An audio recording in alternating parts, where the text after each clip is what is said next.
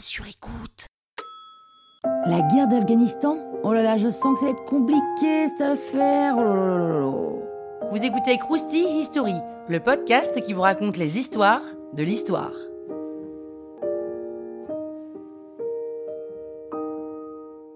L'Afghanistan obtient son indépendance en 1921 et c'est plutôt instable. C'est une suite de dictateurs qui prennent le pouvoir, qui se renversent, qui reprennent le pouvoir, qui se renversent, qui prennent le pouvoir, bref, vous avez compris. La situation économique du pays est catastrophique, mais vu qu'il est à une place stratégique, hein, ce pays, il intéresse pas mal d'autres pays, dont les États-Unis et l'URSS. Et oui, on est en pleine guerre froide, et ni l'un ni l'autre ne veulent perdre l'occasion d'étendre leur influence dans le monde.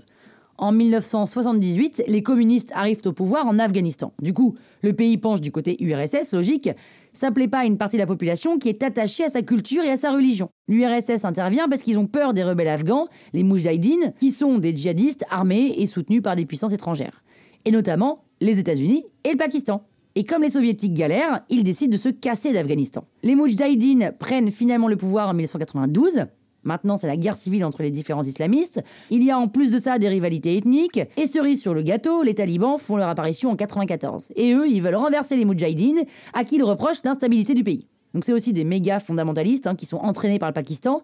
Ils arrivent à reprendre le contrôle du sud du pays, avec à leur tête le mollah Omar. Ils sont plutôt soutenus par la population qui pense qu'ils seront capables de rétablir la paix. Alors oui, ils rétablissent un peu l'ordre, hein, mais en même temps ils font ça en appliquant strictement la charia, c'est-à-dire la loi islamique. En gros, les droits de l'homme, on oublie. Donc c'est pas ouf non plus. Et ils finissent par conquérir la totalité du pays. En septembre 2001, le commandant Massoud, le dernier dirigeant Moujahidine, meurt à la suite d'un attentat. Et le 11 septembre, eh ben, c'est les attentats du 11 septembre, quoi. Bush, le président américain, déclare que les terroristes se trouvent en Afghanistan et qu'ils sont protégés par les talibans.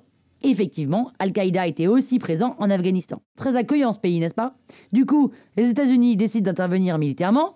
Ils arrivent d'abord à repousser les talibans, mais en fait, ils se rendent compte qu'ils comprennent rien à l'organisation du pays. Et en parallèle, les talibans reprennent du poil de la bête grâce au financement du Pakistan et la vente d'opium. Et dans les années 2010, les Occidentaux essayent de gagner l'opinion de la population afghane pour gagner la guerre. Ils veulent rendre l'endroit plus sécurisé et rendre les forces afghanes plus autonomes. Bon, mais ça marche pas. Et en 2014, c'est l'État islamique qui apparaît. Ils sont contre les États-Unis, mais aussi contre les talibans.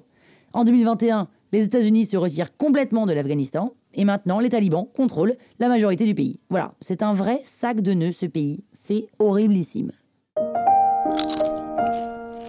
Krusty, hein? La toile sur écoute.